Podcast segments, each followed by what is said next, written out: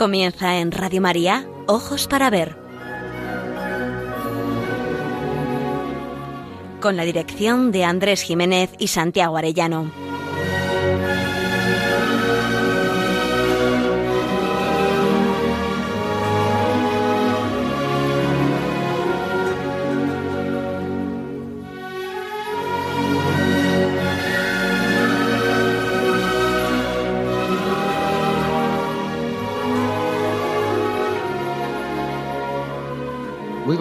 Queridos oyentes. Les saludamos en esta nueva edición de Ojos para Ver que emitimos desde Pamplona para Radio María el primer y tercer martes de cada mes.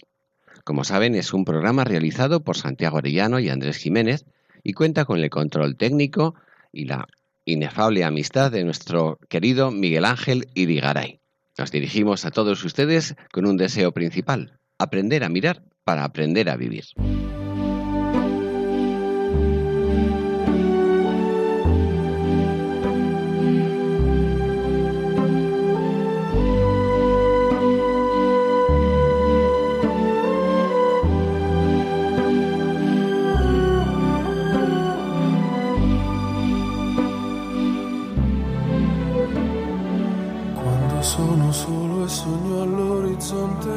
Querido Santiago, muy buenos días. Muy 15 buenos días. de mayo. Buenos días, buenísimos días. Aunque haya habido lluvias y tormentas que nos hayan acorralado. Pero muy buenos días, como decía el juglar del romance del prisionero. Este mayo cuando hace la calor, cuando los trigos se encañan y están los campos en flor, cuando canta la calandria y responde el ruiseñor. Pues bien, en medio de romerías marianas y de populares romerías y procesiones en honor de los santos. Y felicitamos precisamente a los madrileños que celebran hoy su fiesta patronal en honor de San Isidro, pero también a todos los labradores de España que en este día detienen su jornada laboral para festejar a su patrón. Así que viva San Isidro. ¡Viva San Isidro!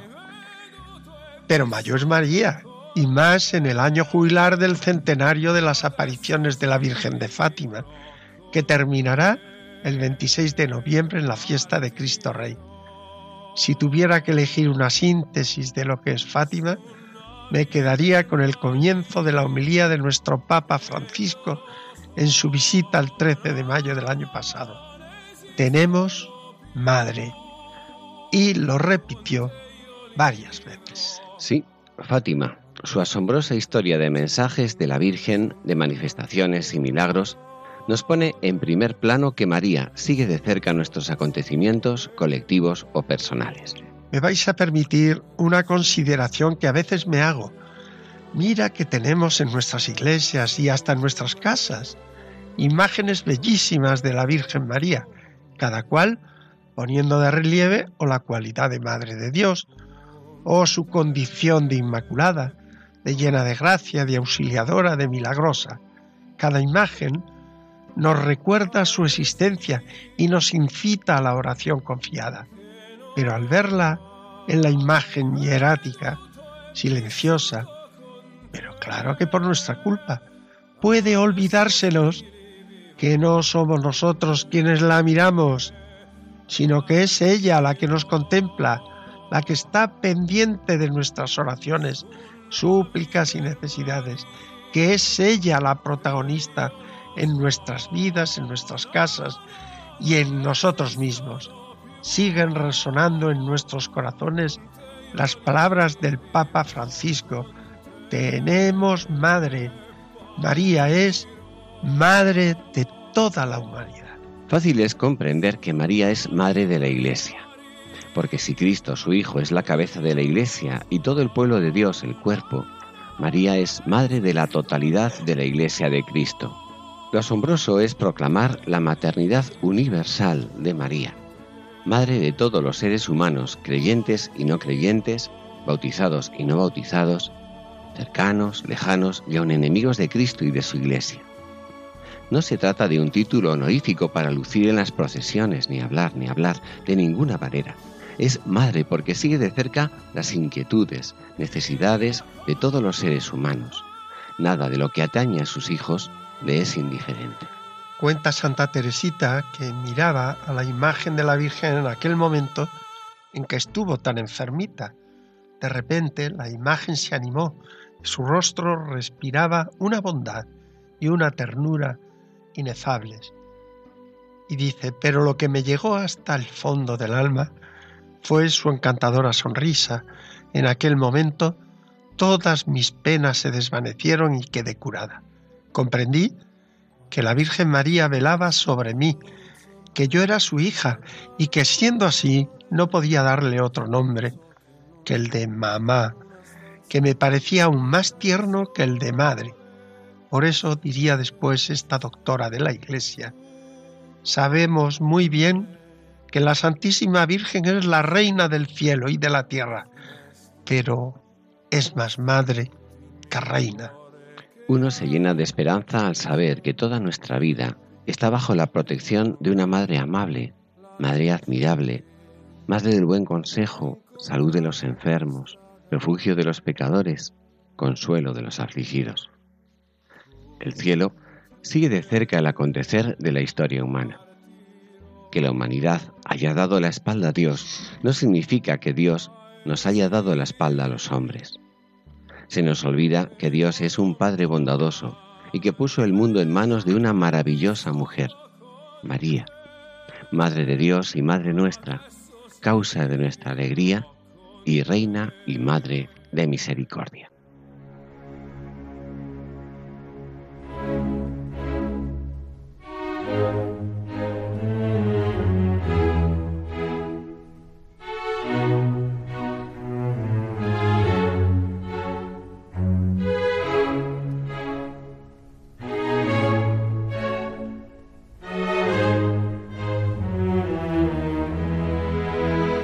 Para ver, el don de la belleza.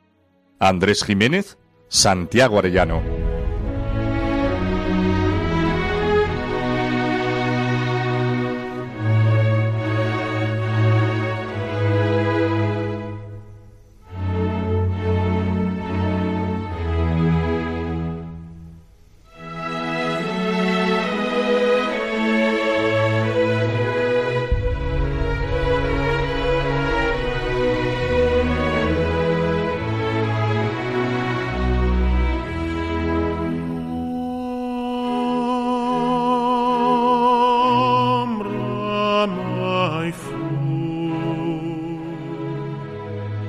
La belleza es el esplendor de la verdad. Donde algo la muestre, la, muestre de manera vigorosa, en medio de la naturaleza, por obra o por las palabras de los hombres, o provenga directamente de Dios, el corazón humano queda sobrecogido. Una alegría indescriptible le recorre por su interior y exclamará verdaderamente, Dios ha pasado por aquí. Pues esto es lo que nos ocurre cuando escuchamos el diálogo de la Virgen de Guadalupe con el indio San Juan Diego. Qué prodigio de ternura y delicadeza de María como madre. Qué humildad y limpieza de corazón del indiecito con su señora. Escuchemos un fragmento de este encuentro entre María y Juan Diego, el indiecito humilde y candoroso. En la primera aparición, Nuestra Señora hablando en el idioma mexicano, se dirige a Juan Diego.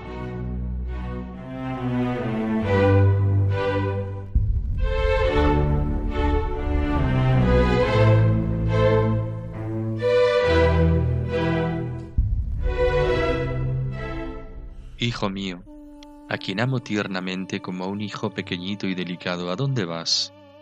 Voy, noble señora mía, a la ciudad, al barrio de Tlaltelolco, a oír la Santa Misa que nos celebra el ministro de Dios y súbdito suyo.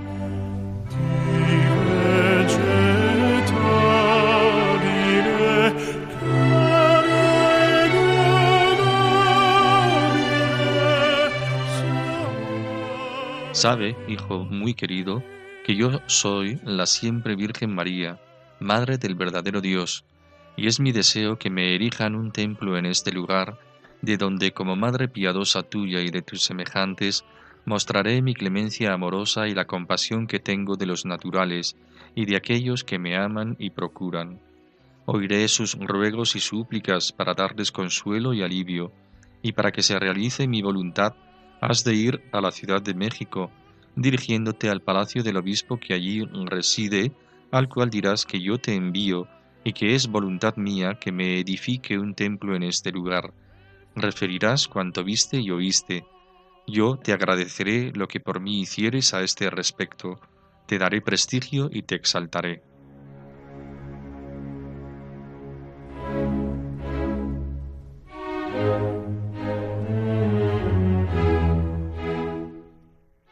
Ya voy, nobilísima señora mía, a ejecutar tus órdenes, como humilde siervo tuyo.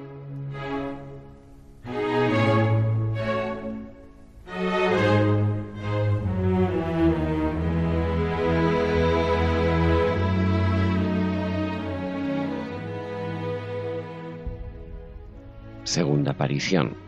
Juan Diego vuelve del palacio del obispo el mismo día por la tarde. La Santísima Virgen lo esperaba. Mi muy querida reina y altísima señora, hice lo que me mandaste, y aunque no pudiese entrar a hablar con el señor obispo, sino después de mucho tiempo, le comuniqué tu mensaje conforme me ordenaste. Me oyó afablemente y con atención, pero por su modo y por las preguntas que me hizo, entendí que no me había dado crédito. Por tanto, te pido que encargues de eso a una persona digna de respeto y en quien se pueda acreditar, porque bien sabes, mi señora, que no es para mí este negocio al que me envías. Perdona, mi reina, mi atrevimiento si me aparté del respeto debido a tu grandeza, que yo no haya merecido tu indignación, ni te haya desagradado mi respuesta.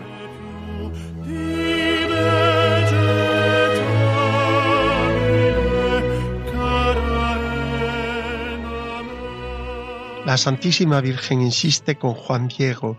Este vuelve al obispo y el prelado exige una señal de la aparición. Vuelve el buen indio al Tapeyac y Nuestra Señora manda que regrese al día siguiente, al mismo lugar, que ella satisfaría el deseo del obispo. Pero Juan Diego, necesitando llamar un sacerdote para asistir a su tío, que enfermara gravemente, se desvía del camino combinado, seguro de que la Virgen no lo haría. Pero ve aquí que Nuestra Señora se le aparece en otro lugar.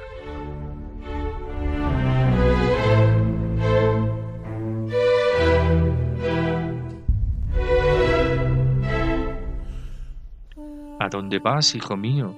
¿Y por qué tomaste este camino?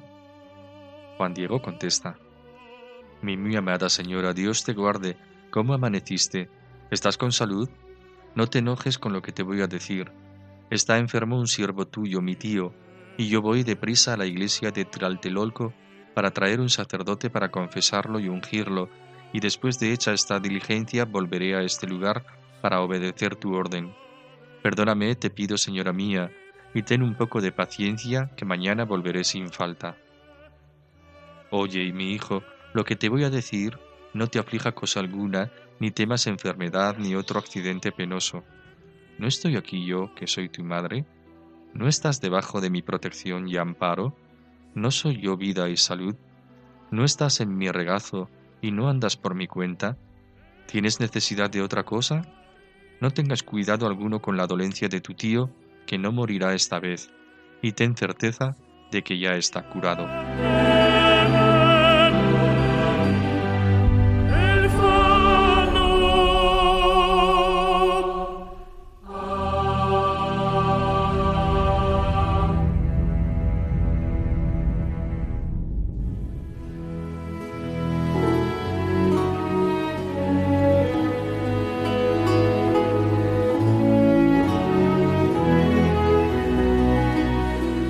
Aprender a mirar. Ojos para ver. Radio María.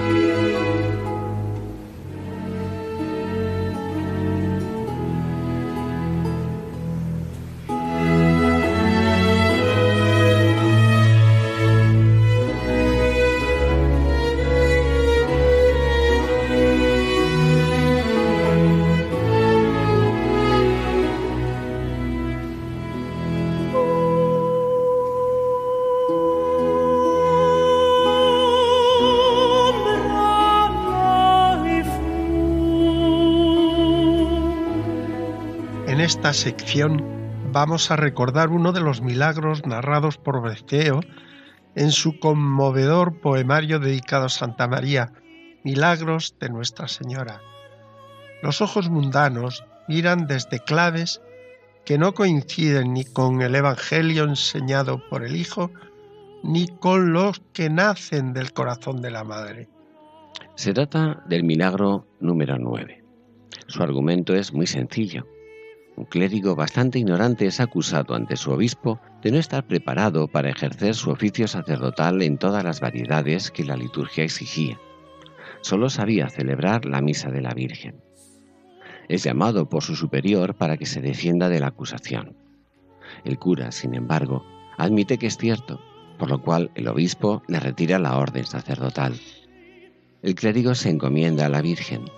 Esta se aparece al obispo y le recrimina la decisión adoptada, recomendándole que restituya en su cargo a su protegido si no quiere morir en plazo breve. Y así lo hace ofreciéndose además a prestarle ayuda económica. Ni las habilidades humanas, ni el dominio erudito, ni el mucho saber nos hacen aptos para tener contento al cielo. La Virgen mira el corazón, la rectitud y la pureza de nuestras intenciones. ¿Está Berceo exaltando la incultura de algún clérigo? De ninguna manera, pero sí que advierte que la verdadera devoción a nuestra Madre es como una garantía de una sabiduría mejor. La sabiduría de los sencillos conmueve el corazón del Hijo y de su Madre. Leamos unos fragmentos del milagro correspondiente. Era un simple clérigo pobre en sabiduría. Su misa a Santa María decía cada día. No sabía decir otra, siempre la repetía, más la sabía por uso que por sabiduría. Fue el misacantano al obispo acusado de que era idiota y mal clérigo probado. Salve Santa Parens solo tenía usado, no sabía otra misa el torpe embargado. Fue duramente movido el obispo hazaña, dijo, nunca de preste alguno oí tal hazaña. Mandó, decid al hijo de tan mala entraña que venga ante mí y no se ande con mañas. Vino ante el obispo el preste pecador. Tenía por él gran miedo, perdida la color. No podía de vergüenza mirar a su señor. Nunca estuvo el mezquino en condición peor. Te prohíbo que oficies, lo pongo por sentencia. Vive como mereces con otras ocurrencias. La Madre Gloriosa, Madre sin lesión, apareciósele al obispo luego en visión. Díjole fuertes dichos, un pequeño sermón. Descubrióle con ello todo su corazón. Díjole bravamente, Don obispo Lozano contra mí, ¿por qué has estado tan fuerte y tan villano? Yo nunca te falté ni por valor de un grano, y tú me has faltado a mí de un campellano. Quedó con amenazas el obispo espantado, mandó buscar deprisa a aquel preste vedado, rogóle perdonase lo que había pasado, porque en su asunto fue cruelmente engañado.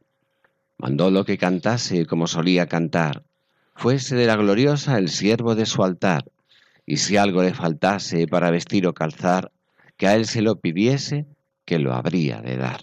Leer uno de los cuentos milagros de Berceo es meternos sin duda alguna en una de las maravillas del mundo de la Edad Media. ¿Por qué?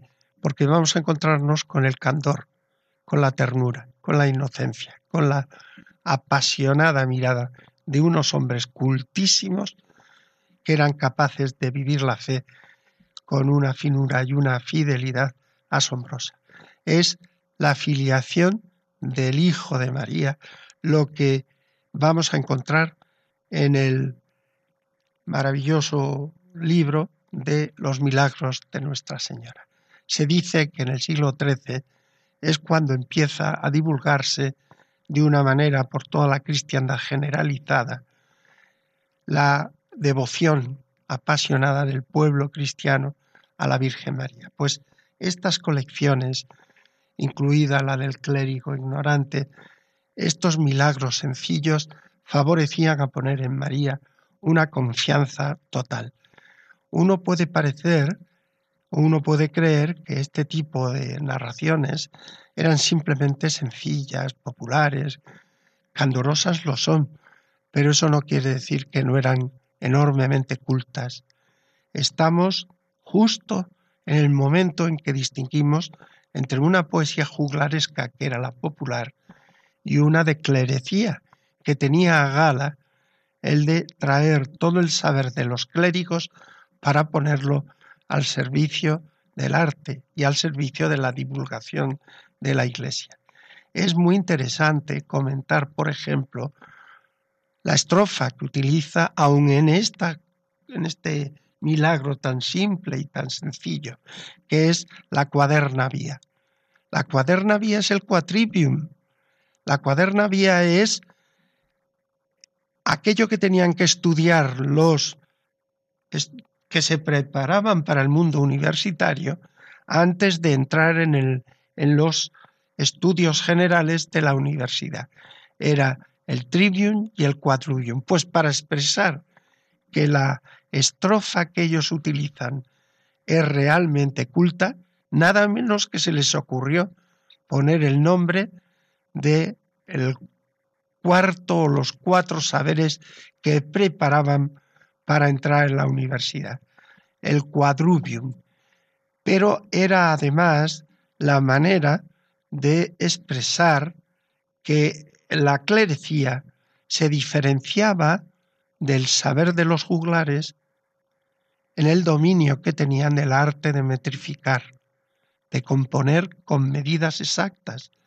En su famosa estrofa, Mester trago fermoso non es de juglaría, Mester es en pecado, caes de clerecila, a sílabas contadas, caes gran maestría.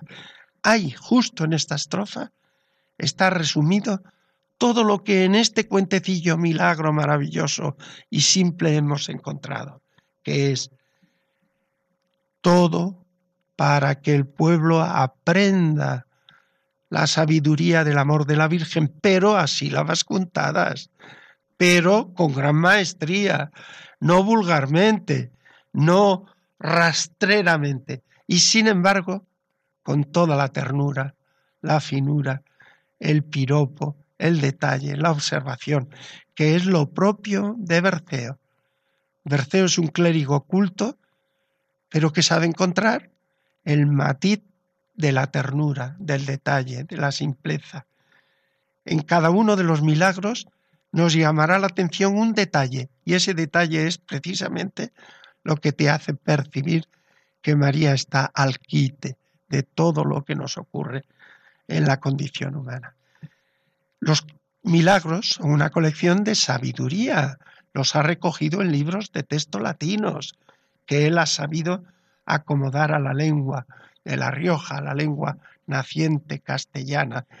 Pero en este saber en lengua castellana se precia de ser un hombre culto, pero lo dice tan sencillamente que a veces nos hace pensar que tiene algo de juglar pero no porque Él condescienda con el pueblo sin más, sino porque Él quiere hacer ver que todo saber, aun el más simple, si se hace a sílaba contada y con medida, es propio del clérigo.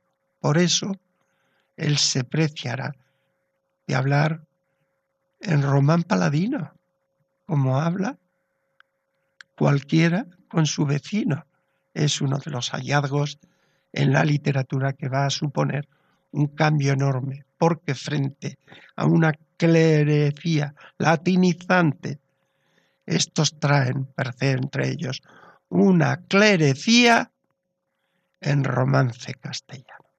Hay un referente que conocemos todos y es que Berceo, consciente, probablemente porque es un hombre que ya era conocedor del buen vino que se hacía en La Rioja, es capaz nada menos de que pedir, aparte de las oraciones propias que todo poeta pedía para que su alma fuera reconciliada con el Señor, dirá con medida de sano realismo riojano, que mis composiciones bien valen un vaso, pero eso sí, de buen vino, de buen vino, no cualquier vinillo de vinagre, vino de Rioja, vino de buen vino, vino de calidad. Y entonces son sus poemas, un buen vino de calidad. Buena metáfora, ¿no?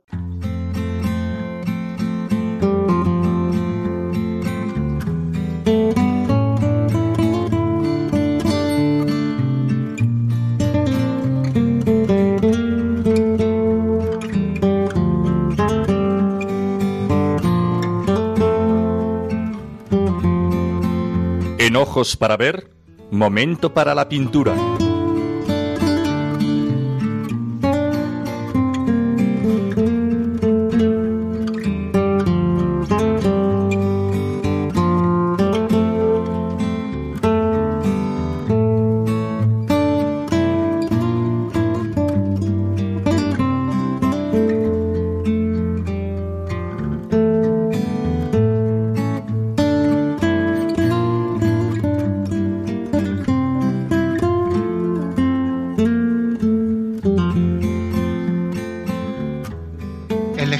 Para esta sección del Rincón de la Pintura do- dos obras artísticamente muy diferentes, pero que nos van a permitir ahondar por medio del arte en la maravillosa realidad de que cada ser humano y la humanidad entera en sus mil avatares históricos o personales cuenta con una madre atenta, vigilante, respetuosa y omnipotente. La primera es un grabado en cobre de carácter alegórico. Sugiere mucho sobre la actitud vigilante de María por la iglesia de su hijo. Se titula Signature du Concordat, la firma del concordato, y se refiere a la firma del concordato entre los representantes de Napoleón Bonaparte y Pío VII el 15 de julio de 1801 tras una muy laboriosa negociación. Con este acabó la persecución revolucionaria contra la Iglesia Católica en Francia, y aunque con mil trampas y dificultades urdidas por Bonaparte, volvió a celebrarse el culto abiertamente en los templos, a la vez que se reconocía que la religión católica era la profesada por la gran mayoría de los franceses. En el lado izquierdo, próximo al jerarca que representa a la iglesia, un personaje mira hacia lo alto, como si estuviera contemplando algo que el resto de los asistentes no pueden ver. Una nube separa la tierra del cielo. Sobre la nube, como si de una carroza se tratase, aparece la Virgen que muestra en sus brazos. En el derecho, el emblema del pontificado y de la iglesia, y en el brazo izquierdo la cruz. ¿Qué nos está diciendo la Virgen? Estos años fueron terribles contra la Iglesia, no sólo por las argucias que rodearon la firma del concordato. Pío VII sería llevado prisionero a París y, como sabemos, se negó a colocar la corona imperial sobre la cabeza de Napoleón. Es una advertencia sobre el peligro que corre la Iglesia en su vicario de Cristo y en el núcleo de su mensaje, que no es otro que la cruz como signo de victoria y salvación. Lo importante es que María sigue de cerca a su Iglesia, no abandona a sus hijos, está presente como madre en el curso de la historia. Algo nos amonesta el sencillo cuadro. El otro cuadro es un óleo del Greco, un delicioso retrato de María realizado en 1597. Se conserva y exhibe en una de las salas del Museo Nacional del Prado de Madrid. Esta obra presenta a la Virgen María envuelta en una túnica roja y con la cabeza cubierta bajo el manto azul. Un nimbo luminoso circunda la cabeza, ligado al carácter sacro de la obra. Al mismo tiempo, el greco consigue mediante este recurso realizar el realzar el volumen de la Virgen. Destaca el rostro melancólico, la fina barbilla y los grandes ojos negros, características todas de la técnica retratista del artista cretense. Su rostro, como era habitual en el arte de la contrarreforma, presenta un intenso sentido devocional. La tela es una réplica del ejemplar que se conserva en el Museo de Bellas Artes de Estrasburgo.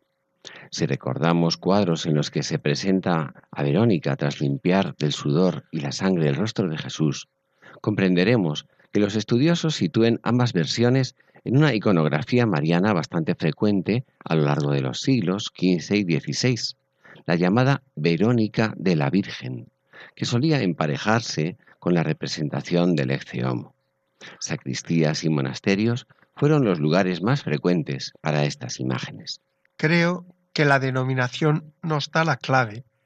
Lo que Verónica hizo con su hijo, María lo hace con toda la humanidad. Los ojos de la Virgen son un prodigio de la agudeza atenta con que está observando a la humanidad.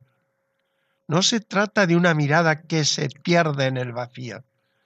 Tras esa mirada, uno espera que a continuación saque María el lienzo que seque las lágrimas y sufrimientos de los hombres y mujeres de cada momento de la historia. María, Madre de todos los hombres, el Greco nos la presenta como Verónica de la humanidad.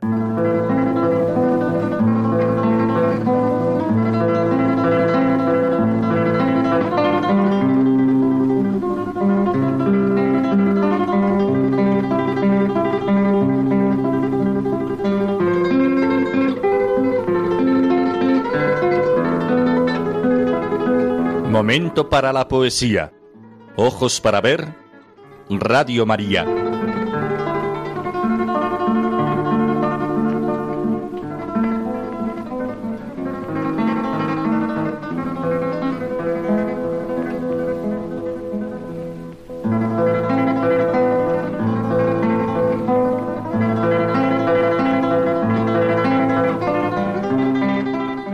Tentación frecuente considerar a nuestro gran poeta Fray Luis como el prototipo de intelectual profundo y sereno que sabe encontrar la escondida senda por donde han ido los pocos sabios que en el mundo han sido.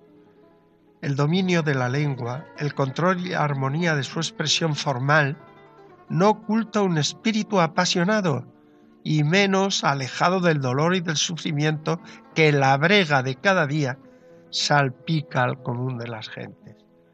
No nos engañen sus versos con resonancias horacianas en ritmo métrico y palabras certeramente dominadas. La Oda 21 está dedicada a la súplica de ayuda a la Virgen María para que le libre nada menos que de la cárcel de la Inquisición a la que le han llevado las denuncias e insinuaciones de otros religiosos profesores envidiosos de la grandeza humana del Agustino Fray Luis. Es una oración de súplica en la que percibimos que el poeta encuentra el consuelo de los afligidos y la esperanza de su liberación. La extensión del poema nos impide comentarlo como se merece. Estamos ante uno de los poemas más bellos de la literatura castellana dedicado a la Virgen. Escuchemos al hombre que sufre no al intelectual que todo lo explica y comprende en una forma perfecta, un lamento verdadero, confiado a la Madre de todos los hombres. Quedémonos siquiera con estos versos. ¿A dónde hallarás seguro amparo? Y pues Madre eres, baste para contigo el ver mi desamparo.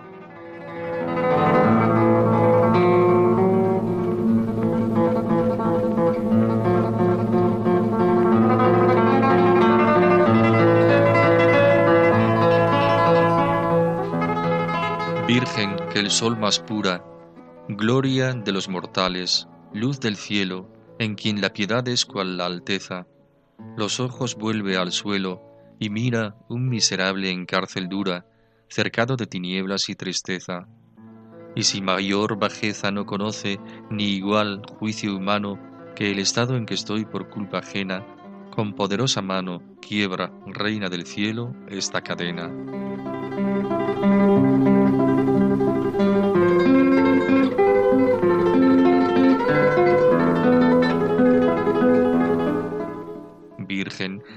Seno halló la deidad digno reposo, do fue el rigor en dulce amor trocado.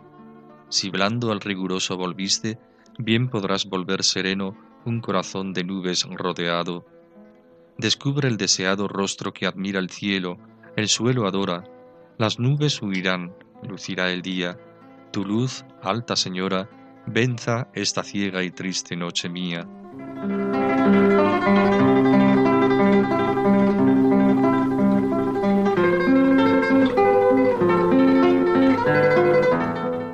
Virgen y Madre junto de tu Hacedor dichosa engendradora, a cuyos pechos floreció la vida, mira cómo empeora y crece mi dolor más cada punto. El odio cunde, la amistad se olvida, si no es de ti valida la justicia y verdad que tú engendraste, ¿a dónde hallarás seguro amparo? Y pues madre eres, baste para contigo el ver mi desamparo.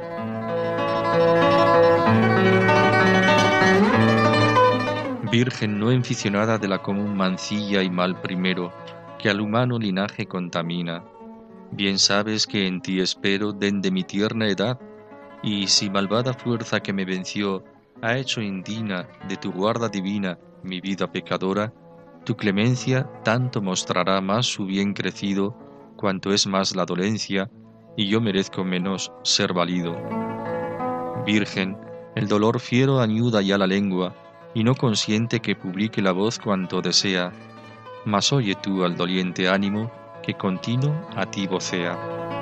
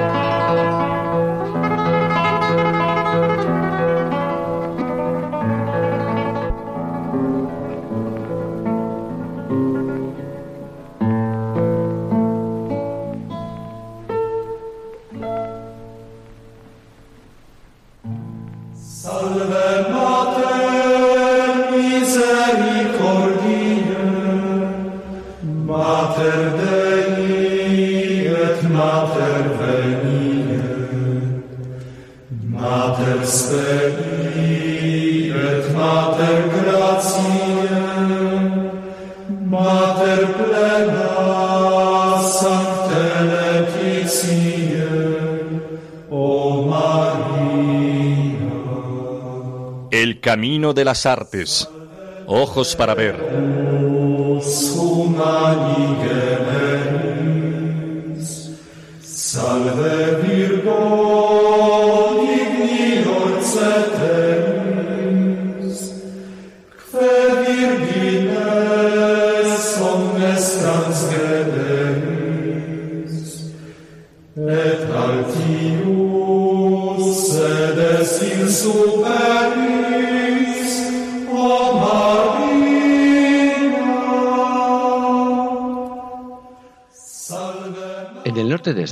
Son numerosas las portadas góticas de gran espectacularidad, pero hay muy pocas que estén policromadas completamente. Hay una de ellas en el corazón de la Rioja Alavesa, a pocos kilómetros de Logroño, que destaca de forma admirable. Nos referimos a la portada de la iglesia de Santa María de los Reyes, en La Guardia. Pero si de esta maravilla sobresale algo en especial, es la bellísima imagen de la Virgen María con el niño en brazos, situada en el parteluz de la portada y flanqueada a ambos lados por doce magníficas esculturas que representan a los apóstoles.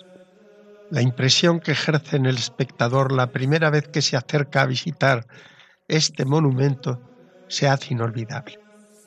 Hay un punto de casi teatralidad y de suspense. Los turistas se arremolinan ante un pórtico moderno que nada espectacular ofrece, pero luego hay que entrar por una pequeña puerta que da paso a un espacio vertical oscuro. De repente se encienden unos focos. A nuestra espalda y lo que era un mero conjunto amorfo de brillos tenues y de sombras pasa a ser una espectacular portada gótica riquísima en abigarradas esculturas intensamente policromada. Su construcción, en piedra tallada, corresponde a fines del siglo XIV, aunque la policromía que contemplamos es del siglo XVII. Realizada en piedra, está formada por un arco gótico muy apuntado que forma cinco arquivoltas, todas ellas ricamente decoradas. En ella se refleja el pasado de la villa, fundada por el rey navarro Sancho Abarca. En el centro de la espectacular portada gótica, en el parteluz de la doble puerta que da acceso al templo, destaca la escultura que representa a Santa María de los Reyes sobre un elevado pedestal en el que se representa la historia del pecado original y desde donde la nueva Eva, madre del Redentor, preside la portada. María es la puerta de entrada a la iglesia y a través de ella al mismo cielo. Durante el románico prevaleció el tema de la Virgen como Teotocos o trono de Dios, en la que María aparece simbólicamente como el trono en el que reposa el Hijo de sus entrañas. De este modo siempre se muestra más bien hierática, alejada de cualquier naturalismo y ajena a los sentimientos humanos. En el gótico, sin embargo, se da paso al tema de la Virgen como madre, resaltando su humanidad y estableciendo una conexión y una vinculación familiar de cariño a su hijo que no se expresaba en las vírgenes románicas. La imagen tiende a ser más estilizada y proporcionada. La imagen de Santa María de los Reyes a la que nos referimos aquí es de fina talla y muy bien ejecutada.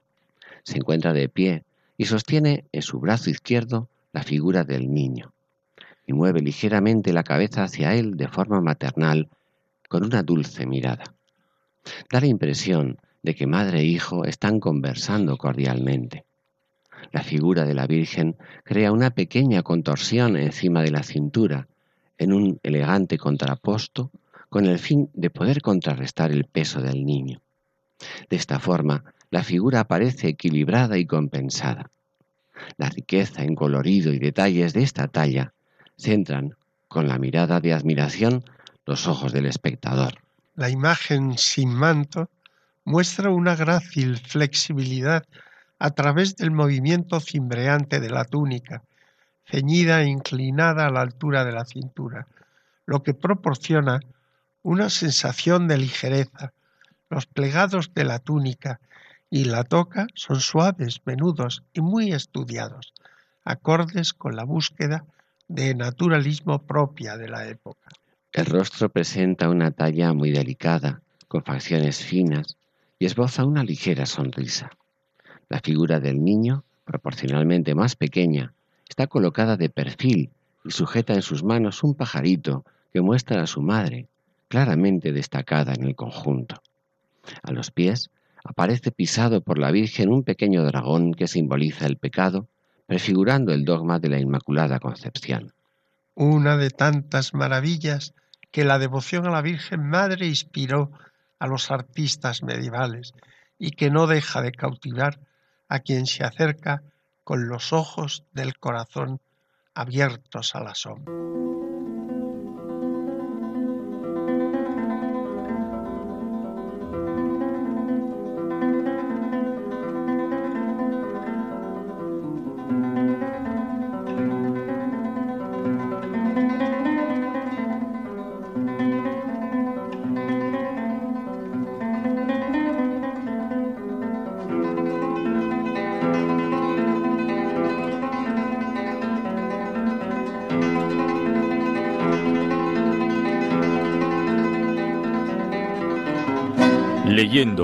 La Odisea.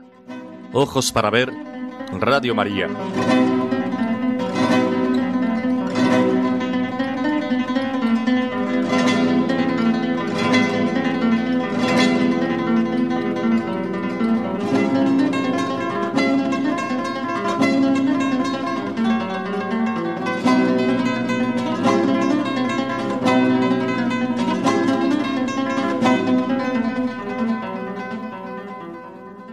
Marchó Hermes al lejano Olimpo a través de la isla boscosa y yo me dirigí a la mansión de Circe. Y mientras marchaba, mi corazón revolvía muchos pensamientos. Me detuve ante las puertas de la diosa de lindas trenzas, me puse a gritar, y la diosa oyó mi voz. Salió ésta, abrió las brillantes puertas y me invitó a entrar. Entonces yo la seguí con el corazón acongojado. Me introdujo e hizo sentar en un sillón de clavos de plata, hermoso, bien trabajado, y bajo mis pies había un escabel. Preparóme una pócima en copa de oro para que la bebiera, y echó en ella un brebaje, planeando maldades en su corazón. Con que cuando me lo hubo ofrecido y lo bebí, aunque no me había hechizado, tocóme con su varita, y llamándome por mi nombre, dijo, Marcha ahora a la pocilga, a tumbarte en compañía de tus amigos. Así dijo, pero yo, sacando mi aguda espada de junto al muslo, me lancé sobre Circe como deseando matarla. Ella dio un fuerte grito, y corriendo se abrazó a mis rodillas y lamentándose me dirigió aladas palabras. ¿Quién y de dónde eres? ¿Dónde tienes tu ciudad y tus padres? Estoy sobrecogida de admiración porque no has quedado hechizado a pesar de haber bebido estos brebajes. Nadie, ningún otro hombre, ha podido soportarlos una vez que los ha bebido y han pasado el cerco de sus dientes. Pero tú tienes en el pecho un corazón imposible de hechizar. Así que seguro que eres el asendereado Odiseo, de quien me dijo el de la varita de oro el argifonte, que vendría al volver de Troya en su rápida y negra nave.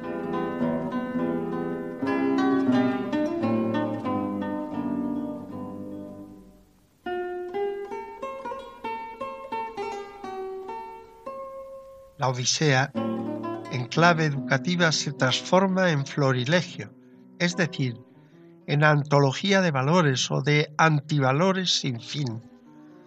La aventura del sagaz Ulises mantiene tenso el ánimo del lector, urgido por el desenlace.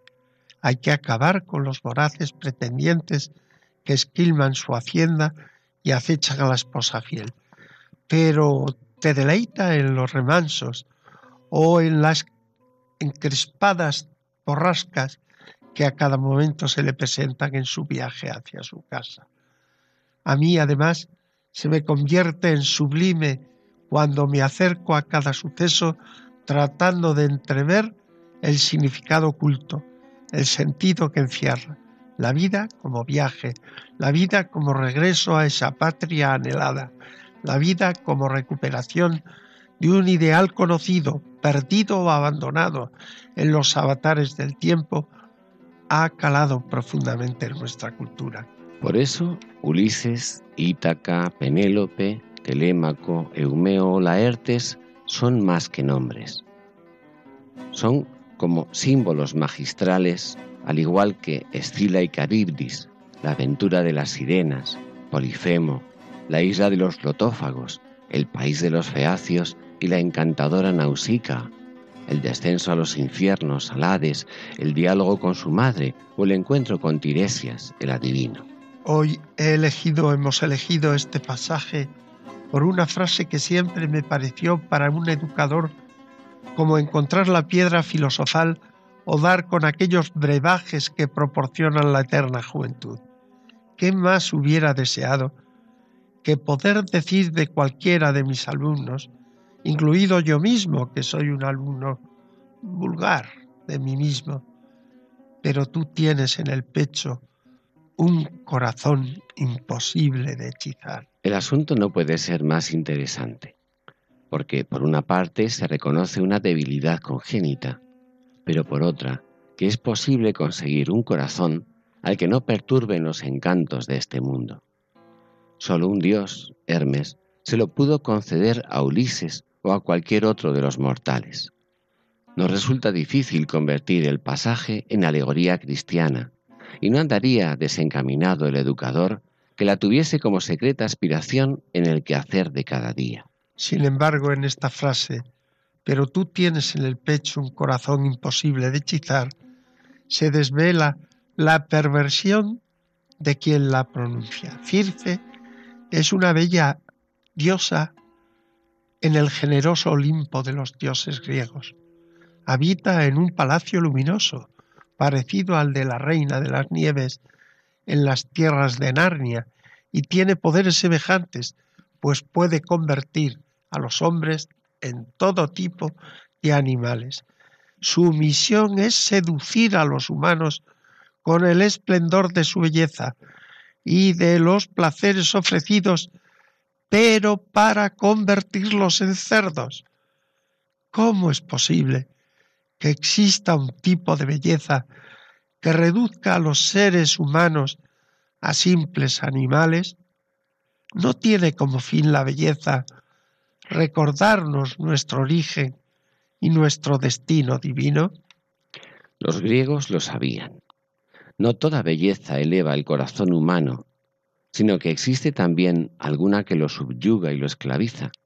Y como cuenta en un verso anterior al fragmento elegido, aunque mantengan en activo su mente, quedaron estos con cabeza, voz, pelambre y figura de cerdos, pero su mente permaneció invariable, la misma de antes.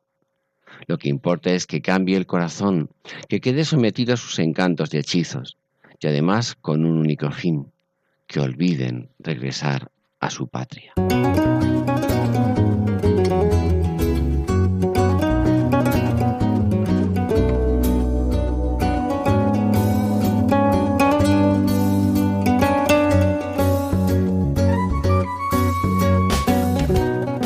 Mos Dei será el título de la vigésimo tercera edición de la Exposición de las Edades del Hombre, recién inaugurada esta semana y que se celebrará en Aguilar de Campó, Valencia, entre los meses de mayo y noviembre de este año de 2018.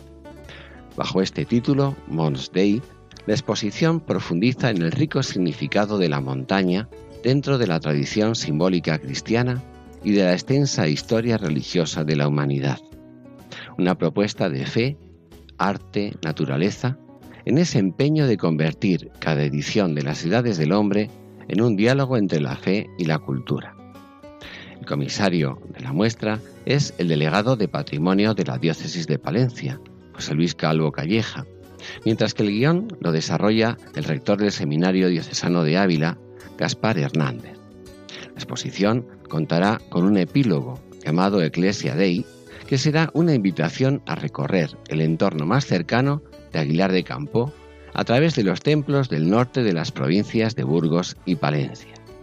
Estos templos, en torno a una cincuentena, están aglutinados en diferentes itinerarios temáticos que forman parte del sistema Territorio Románico Norte.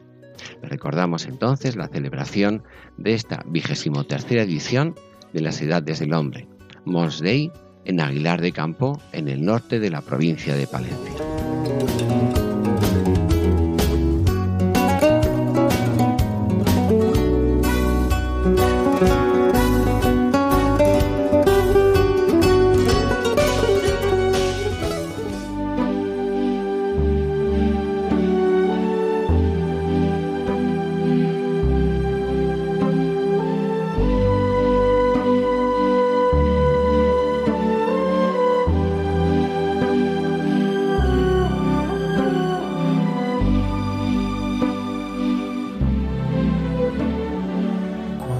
Y nos despedimos ya de ustedes, queridos oyentes. Esperamos que el programa haya sido de su agrado y le recordamos que el contenido del mismo, tanto en su formato gráfico como sonoro, se puede encontrar en la dirección electrónica www.labellezaquesalva.es. Así que a todos muy buenas tardes y que tengan un hermoso día de mayo. Le finestre mostra il mio cuore che hai acceso chiudi dentro me la luce che hai incontrato per strada.